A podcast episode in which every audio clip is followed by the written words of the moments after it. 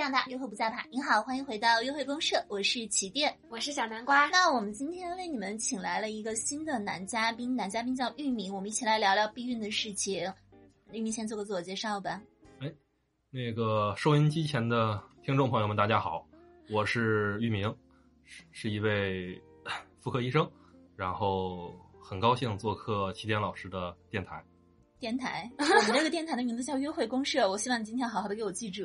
然哎，后是为什么找一位男性过来聊避孕的事情呢？主要是因为呃，第一，首先是我手里有这个资源嗯哈；第二，是因为呃，我们听友群里在讨论的事情是女性的怀孕焦虑。小南瓜，你有没有避孕的焦虑？就是担心你，你可太有了。我每次那个安全措施做超好啊，我就那不那你不有焦虑，你不焦虑吗？因为我做很好的措施啊，你有多好？就是你我裹上轮胎吗？我因为我是严格看着我的那个前任们如何操作，就是带好那个东西的。那你跟我说说，戴一个避孕套的正确的步骤是什么？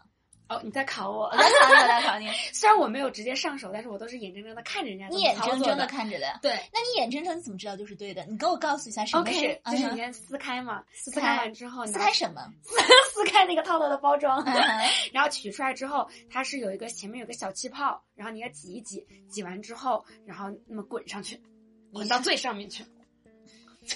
为什么要叹气啊？我觉得你还能活到现在真的是好命，主要是靠着好运 气。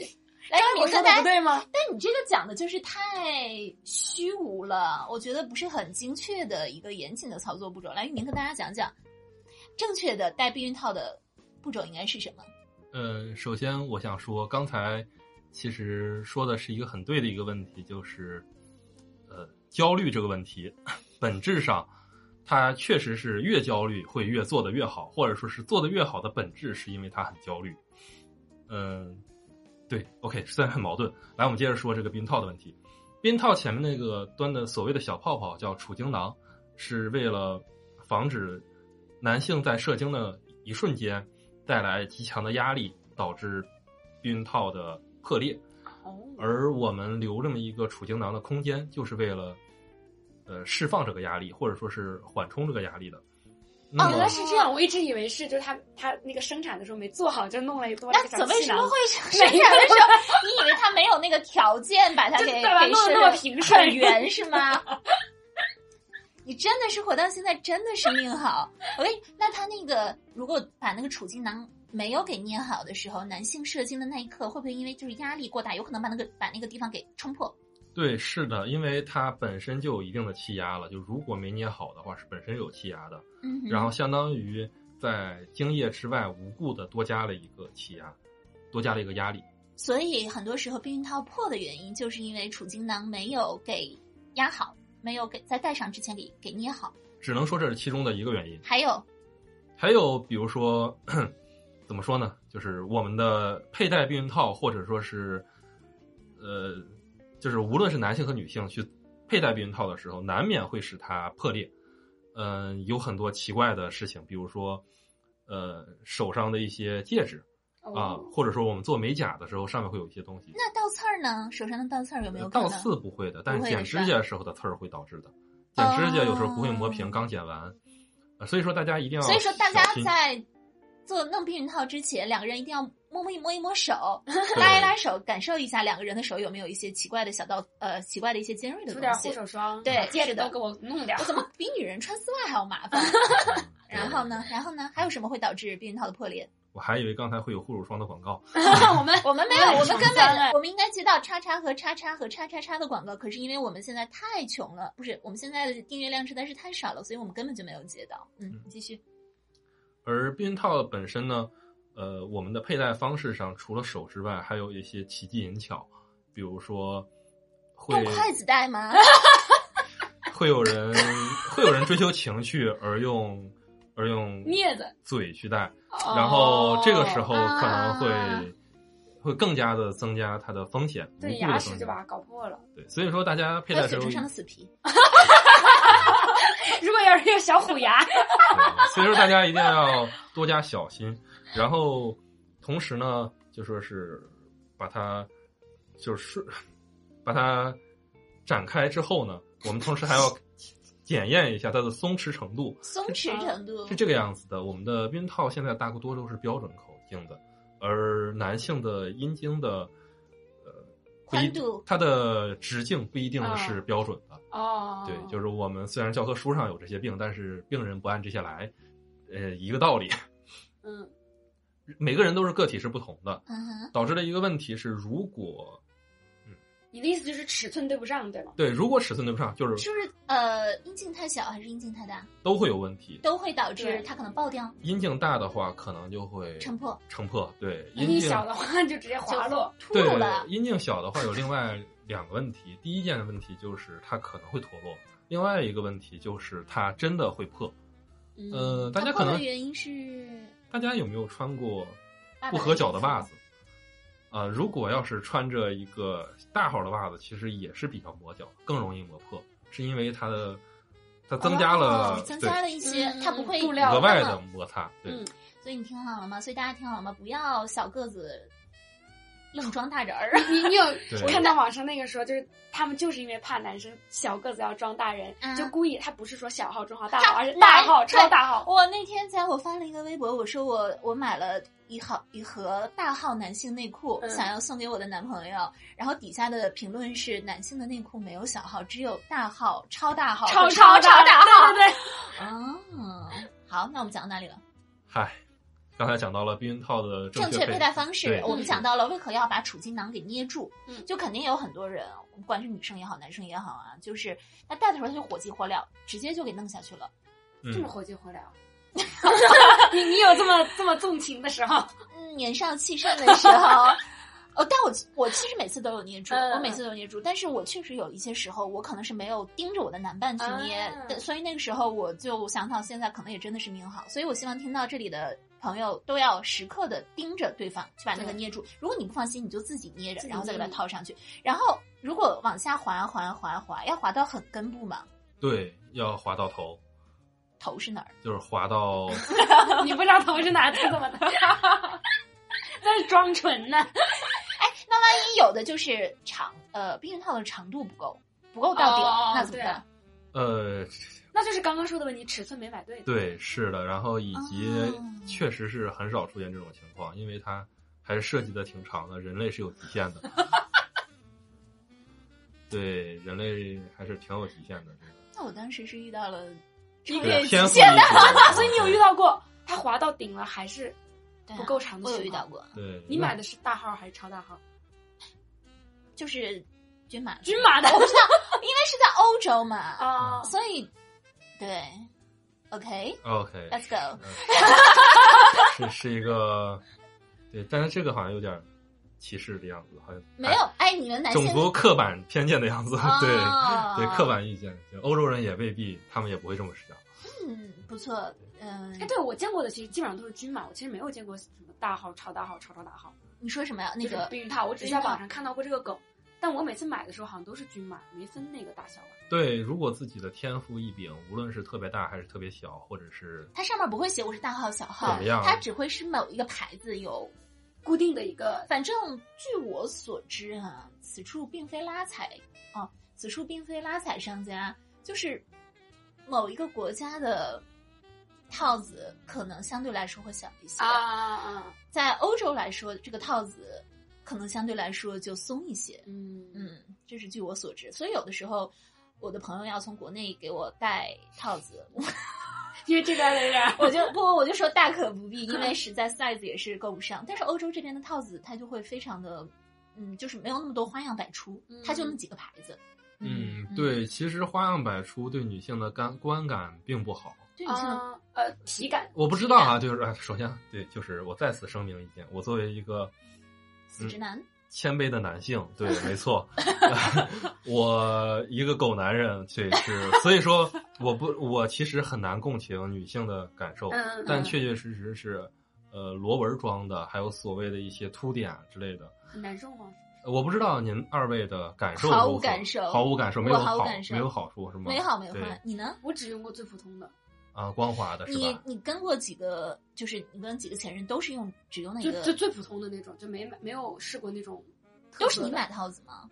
就我们一起买，但哦，但是对你但都买没这个有是最没有标刻意准的去对对对挑，对嗯，对，因为这上面的一些，其实这也是一种刺激，会对黏膜啊、皮肤会有刺激。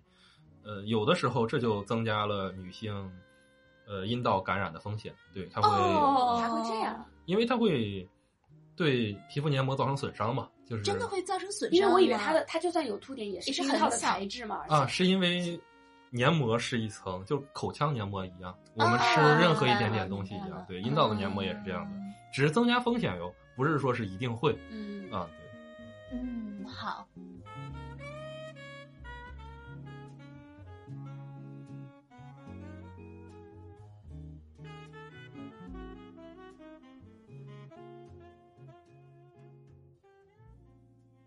然后刚刚主要不是提到了螺纹啥的嘛，啊哈我一直都是买标准款的。我想问起点，你有没有买过那种超薄款的？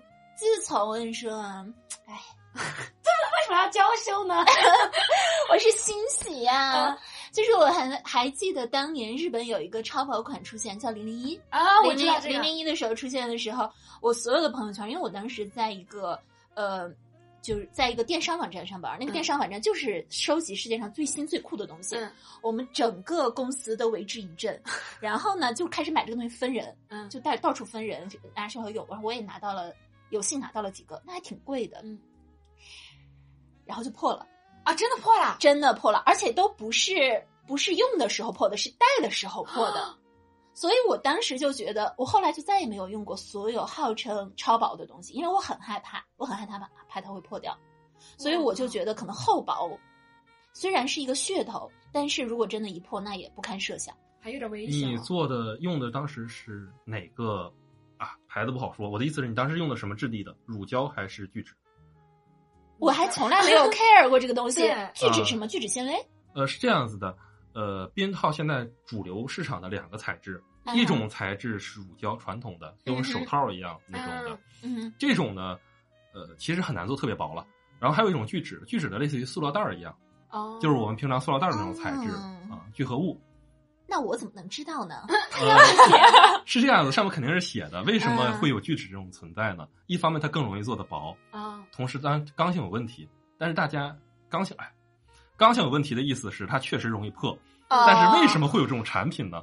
就是因第一为大家在追心求里爽盲度目的追求，第一是这个样子，呃但是还有一个更重要的是，有人乳胶过敏，不得不使用这个。哦哦，那对乳胶过敏源会对这个聚什么的不过聚敏酯纤维对聚酯，它不会那么过敏是。啊聚哦酯纤维吗？呃，还是聚酯？我我很难说清楚它的全称，因为有点复杂因为我之前记的名字不是这个名字，但是我就不说了。啊。啊好 OK 的好的，但是确实是聚酯成分，嗯。嗯然后这种成分的避孕套的本身的特性，确确实实是没有那么的，就是那么的结实，嗯嗯可能会容易破。但是它也虽然在安全范围内呢，但是如果大家对乳胶不过敏，还是个人啊，我个人的倾向啊，没有任何商业利益的推荐使用，呃，标准厚度的，而不要盲目的追求嗯过于的薄。嗯，所以如果我乳胶过敏的话，其实我又不想让它破，没个人没有一个人想让它 破，对对没有一个人，我就可以选择聚酯加上不过分薄不的要那一么个薄，的，聚酯的对厚一点的。嗯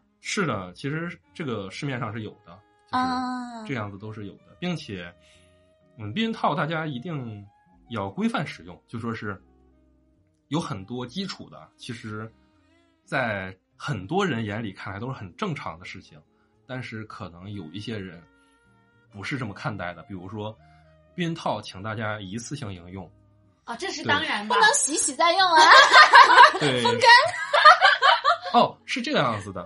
呃，在以前的时候，真的如此，哎，这是古代啊吗？不是古代不是古代古代，就不是是我国计划生育，我国解放后一段很长的一段时间，我呢避孕套是呃怎么说呢，是生产不足的，走然后它确实是当时是可以多次使用的，而且要洗干净晾干，也是乳胶材质吗？也是乳胶材哦它很质，厚吧？对，相对厚一些，那肯定巨难受。而且当时是，哦，我很记得很清楚，当时生产的厂家没几个，其中一家是，呃，我山东老家的一个青岛乳胶厂，这家乳胶厂是也做生产手套，主要生产手套，主要生产手套，顺便生产避孕套。啊，还生产雨鞋，我们医学院的多数教具都是他们提供的。哦，嗯啊，然后所以说乳胶这种质地呢还是不错，但是大家一定要注意过敏的问题。然后刚才说了这个问题，就是是一定不要那个多次使用，就是现在嘛条件好了，不要跟困难时期一样了。对，不但多次是呃，就是是不是有的时候连戴上没戴全，比如说你发现戴反了，你戴到一半你戴反了，然后你把它拿下来就要把它扔掉，然后对，再换一没只新错的。，嗯一旦发现就请换掉。对哎，如何分辨正反呢？啊如何分辨正反呀、就是看储金囊的位置，呃，朝向是不是？你看往哪儿能撸得动，哦，往哪个方向， 反了，就太啊就是不要戴带上去再尝试，而是要戴之前先观察一下。啊、啊哎，我觉得真的亲密接触之前，突然还要做一个实验，要， 呃，就是就是你，我们经常会是很干柴烈火的时候，立刻戴上，然后就开始、嗯就开始做了嘛。嗯但是我感觉这个做之前，好，OK，等一下，我们现在来观察，先看看哪儿看看能动哪啊个，是对啊，小泡泡捏了没啊？对， 哪边容易？易撸啊，然后然后弄完这个，然后立刻两个人又回顾回回复到刚刚的那个样子去。嗯对，是。然后避孕套刚才说了，就说是过大的可能也会导致破。那同时也有另外一个问题，过大的当时原因是什么？是因为摩擦，对不对？嗯哼，然后所以说我们刚才在说正确使用避孕套的一些之内容之内，除了不要一次性，不要不要多次使用对。对，不要多次使用，嗯同时呢，也不要用好几个避孕套。同时，好，啊，同时有好几个避孕套，是有的对人啊啊他会 嗯 Tom 啊，对，确实有这个朋 友是吗？啊我有一个朋友，小烫烫脚小烫烫，你说小汤怎么做？小烫怎么了？小汤咋 了？那对，是天这样的，汤猫同学呃是汤猫同学，嗯，啊，对，汤猫同学他会带两层的话，其实就是容更容易磨破。啊他为什什么么？他戴两层是为了呃他自己增加觉得安更全安心吗？嗯，其实更多的人是为了治早泄，啊啊，这是有什么关系？系？对他就是敏感度嘛，敏对感度，太但敏实际感上没了，关系。太敏感了，所以就他容易早泄哦，对他不想自己那么敏感。OK，哦他只是心理作用吧？我觉得， 我觉对得，，嗯，其实因为本质上避孕套对快感的影响，其实我个人认为是微乎其微的哈，但是我不好替很多人说话。嗯，嗯，嗯，哎，那我还挺好奇的，你刚刚说那个乳胶避孕套什么？你说明呃建建国之后有吗？那古代大家都用啥？啊鱼票没错的是， 我可以大概快速的说一下避孕套历史。好呀好啦避孕套大家都知道英文怎么说，来英语专业的同学说，怎么说 condom ？condom 对，是这个词儿是哪儿来的呢？不知道这个词儿是因为有一个人，他叫康德姆，哦，真的啊对，哦，对对对，叫康康大夫，不对，康，对，是大夫，我康博士。我谁要要举举手，手发我要言举手 发言。我嗯看过一个，我来，我来，既然咱们这是个女性播客哈，女性主义播客。嗯您说其实我当时，我当时看一个脱口秀，那个人就很生气，怎么呢嗯他？他说，明明避孕套的发明是为了女人，嗯，结果我们最后要以一个发明这个避孕套的男人的名字给他命名，啊，就很生气啊！我们用到的就是用到的这个东西都是男人的名字，就很对生气。嗯，这个其实也没有什么关系，有因为这是英文名字而已。嗯就是避孕套的康德姆，这是个英文名。 ，so 他的意思是中文名它还是叫避孕套嘛？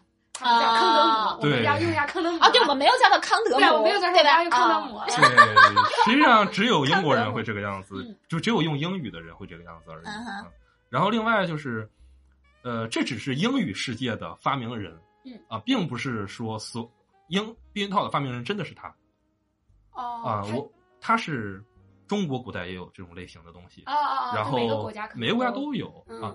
康德姆是十七世纪的一个大夫，他嗯为皇上治病，而皇上呢，实际上有的时候对英国的皇室啊，他不一定只跟自己的合法的性伴侣发生关系，嗯，他可能还会去发青楼 晃晃，哎可能情人。那个对。情人为了避免的私生子在外面太多，啊，所以说他的这个避孕避孕措施是很有用的。嗯 然后他就当时是选择了一段羊的盲肠嗯啊，哦盲肠是盲，为什么叫盲啊？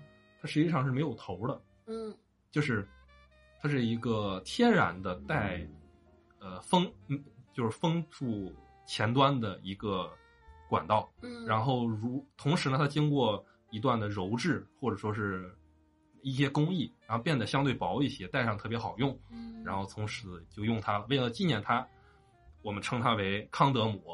那然那后早玩知意儿道也叫是它盲肠就是了。盲肠可以循环利用是吗？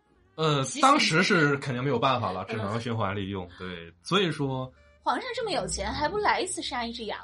然后嗨呢，查平凡人怎么办？ 平凡人家也要去杀一只 羊。平凡人就不对就循环使用好了。嗯对，所以说避孕一直是古代的一个大的问题。呃，我们说避孕呢，实际上名为避孕，我们换句中国特色的话，其实叫计划生育。嗯嗯，也英文叫什么 control birth 是吧？嗯你会有这个词儿嗯对。那我们总是以为计划生育是如何如何，实际上计划生育是特别女性主义的一个色彩。为什么呢？是因为女性真的可以自己主宰自己的身体的生育权。嗯，我希望自己不怀孕的时候，我就那么吃我上们一就颗使用避孕的材质。嗯对。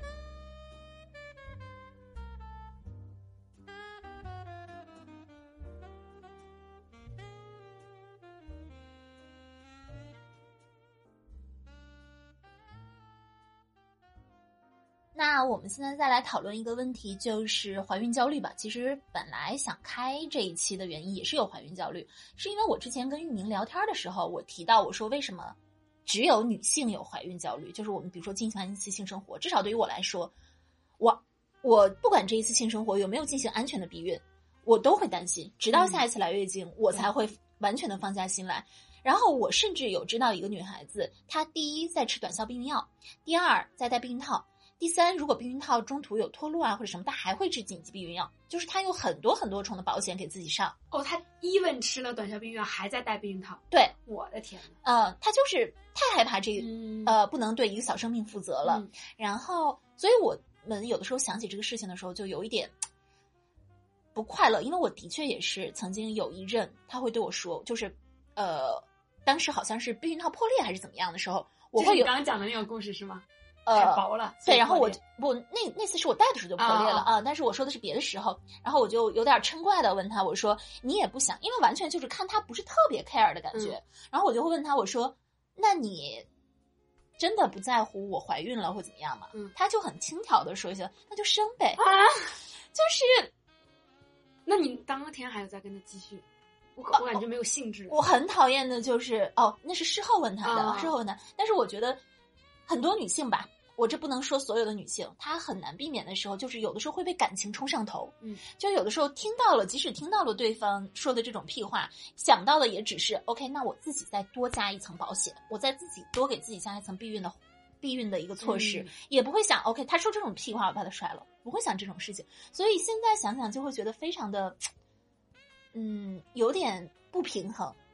就想一想问想问一下玉明，难道这种不平这种焦虑是只有女性有的吗？男性难道没有这种怀孕的焦虑吗？显然不是了。嗯，随着社会压力的逐渐增大嘛，是吧？这个大家对生育这个的恐惧或者是焦虑都越来越大。那么，起码作为我个人的而言的话，我是十分担忧这件事情的。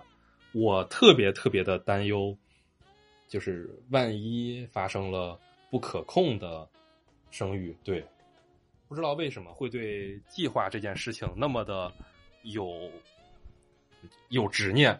对，所以说，嗯、我个人是做过很多层的措施，比如说，呃，我我自己肯定是会戴避孕避孕套，然后我的当时的性伴侣或者说是我的前任就是他们肯定会就说是就是就是哪怕他们使用了。就是他们自己的避孕措施，比如说吃短效避孕药，比如说上节育环，但是我一样还是会戴避孕套。我基本上很少有不戴避孕套的时候，呃，除了偶尔几次，呃，有的时候是情之所至啊，但是那也是情之所至不是理由哦，大家要记住。对，没错。但是我的情之所至也是控制在一定可控的风险内，比如说他一直在吃短效避孕药，啊、嗯，，对，这种情况下，就是至少有一个避孕措施是被实行着的。至少会有一件事情是处于可控的状态下的。那么，同时一个问题就是，我们如果不戴避孕套，我们自以为是的避孕，它真的会管用吗？我不知道你们怎么看。自以为是的避孕是指，比如说女生快来例假了，我就说啊你这次可以不用戴，反正安全期快到了。对，安全期是一种常见的自以为是的嗯，有没有听说过体外射精？啊 啊啊，有有有，就是我我我拿出来，我到点拿儿出了，我来，拿出来。到点儿了，对闹钟响 了，我拿出来。是的，是的，是的，这两种实话说可以被称之为最不靠谱的， 自以为是是避孕。对是叫自欺欺人型。嗯，嗯，就是你没怀上，纯属纯属你，纯属好他精子活力不 强，你着床能力不 强，纯属你俩不孕不育。嗯这个我在上医学院的时候，我们有一门课叫胚胎学。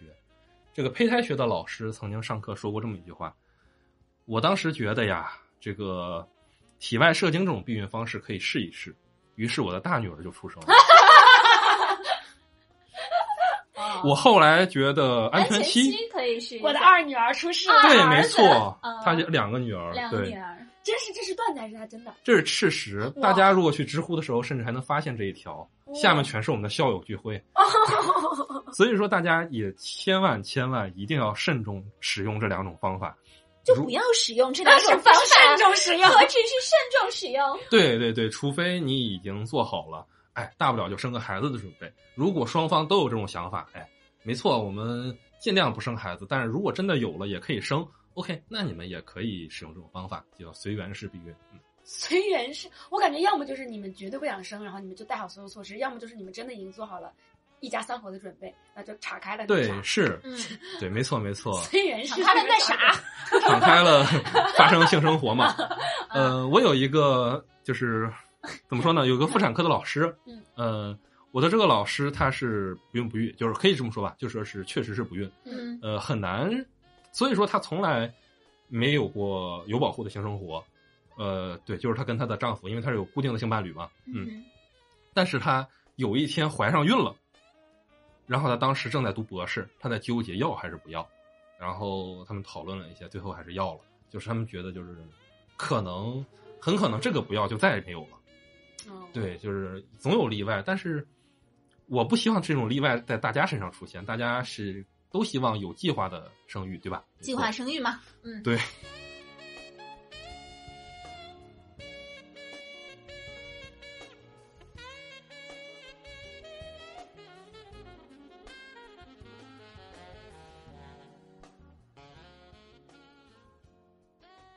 那其实我们刚刚用了很长的时间，其实都是在讲避孕套的避孕作用，但其实避孕套还有另外一个名字叫做安全套。嗯，呃，这也是为什么很多女孩子在向我咨询说要不要戴套的时候，即使她们呃有了一个稳定的性伴侣，我还是要建议她们戴一下套子，就是为了防治疾病。那这个可不可以请我们的大夫给我们讲一下？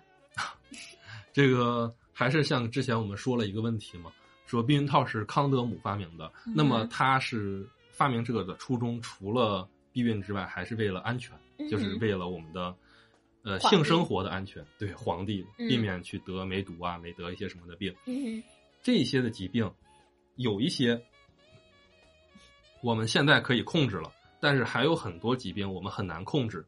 呃，尤其是很多疾病的病原体的耐药程度越来越高，所以说大家一定一定要在这个安全上做注意。呃，我个人呢，实话说，嗯，有点过于谨慎小心了。呃，发生性关系之前会很谨慎的跟对方交流一下，呃，一这个体检的一些情况。哦， 对，嗯 对，其实呃，我们很很流行的一个说法，我想大家肯定也经常在社交网络上说，说你跟一个人发生性关系之前，最好的一份礼物或者是怎么样，就是给他一份的体检报告单对他们很多人说做婚前检查也是这一差不多的啊意思，就是比如说你。有炮友也好，有男女朋友也好，都要给对方一个体检报告单。那你能不能告诉我们，去医院，去哪个科，去怎么体检，去怎么跟医生说？我觉得这可能反而是我们听众今天最大的一个收获。呃，这个呀，这个就很简单。我们我们医院大多数都有感染科，如果没有感染科的话，我们可以去内科嗯去查就行。你女性比可如以说去妇产科那你就这么说吧，我今天走进医院，嗯我走进哪个科，啊。您的话其实特别容易，直接去妇产科。嗯然后我跟大夫说：“大夫您好，我要对体检报告，我想交男朋友了，给我一份体检报告。”他要我体检报告，嗯对您就说，我担心性生活中的一些可能被传染或者可能传染给别人的一些疾病，嗯然后我希望能也对自己的这个什么健康有个检查。我能不能说简单点？我就跟大夫说：“大夫您好，能不能给我检测一下我有没有性传染疾病可以。啊？”然后性传播疾病的话，我们常见的有很多吧，嗯 HIV、梅毒、淋病都有。但是我们多说一句，就是，呃，同时呢，为什么女性一定要去妇科查？因为还有一个东西叫做 HPV HPV，HPV、嗯 HPV 是要查那个啥的，查 TCT，就是查那个宫颈的。嗯哼，所以说我们这个过程只能在妇产科查，对，没错。然后所以我去妇产科可以一站解决所有的问题，对不对？对，没那错么。男性呢？男性的话，我个人建议，如果有泌尿外科专科的话，要去嗯哼泌尿外科专科，因为走我进去说：“大夫您好。对我为们了女朋的友的安 全，我们的男科这个科室啊，就列在泌尿外科的一个分支啊，所以说要去泌尿外科。然后同时呢，或者是如果没有，我们可以去感染科，感染科实际上就是传染病科，这也是一个可以的办法，或者是去皮肤病科都可以。OK，” 嗯，那你每次做体检单的时候，你就直接这么说吗？然后啊我会直接跟他说我要查什么项目。哦，那有什么项目呢？呃，HIV、HBV，呃，就是乙肝、艾滋、梅毒、淋病等等都可以查。对，我会查的比较多，因为我顺便也会对自己做个体检。你大概是多久做一次体检？换一次女朋 友那倒也没有了，我会定期半年做一次体检的。如果在国内，啊、好的，好的。顺便多说一句，呃，关于避孕套这个问题啊，嗯既然它是一个安全套，我个人的建议哈是，无论男性还是女性，无论是否有性生活，请随身在自己的钱包里放一枚避孕套。这位是为什么呢？就是为了安全起见，呃，尤其是现在的暴力事件越来越多，嗯呃，防止发生一些强行发生的一些性行为，我们很难在其中反抗的时候，呃，只求一件事情，就是不要因此而感染了 HIV，感染了更危险的事情，那样可能会带来更大的伤害。好的，小小一枚套作用真不少。 记不记得我们看那个日剧的时候，那个大嗯结局的结尾也是男男孩儿女孩儿去便利店买了一枚套，当做彼此的礼物放到钱包里。哦，就是那个对 about sex，对对对对对对好，那我们今天的关于避孕套的小小的知识讲座就到这里了，感谢玉明。然后，其实我们今天想约他，本来是讲讲一个所有避孕行为的一个嗯科普讲座嗯，可是由于时间的原因，以及我们发现避孕套这一个东西其实就可以讲好久，然后今天就没有录成。如果想要听我们跟玉明录这期整个的避孕行为的讲座的话，请在评论区里扣一，然后我们会把 玉明再再次带回来的。好的呀，那玉明最后跟我们的朋友们说一句话吧。呃，这个收音机前的听众朋友们，请多多支持齐电同志的电台，是什么呢？叫什么约呢？叫嗯约会公社。好嘞，好一嘞，键三连，点击关注和转发。转发。哟， 你抢了我的词儿啊！对，顺便要去记住关注电台和关注微博是不同的事情哟。哦 谢谢你，谢谢你。好，那我们今天的节目就到这里了。约会公社是一个由起点主持，陪你一起从亲密关系中发现自我的情感博客，每周一次更新，双周六晚八点在喜马拉雅直播。感谢各位的陪伴，祝天下有情人，今天有约会喽，拜拜。拜拜。拜拜。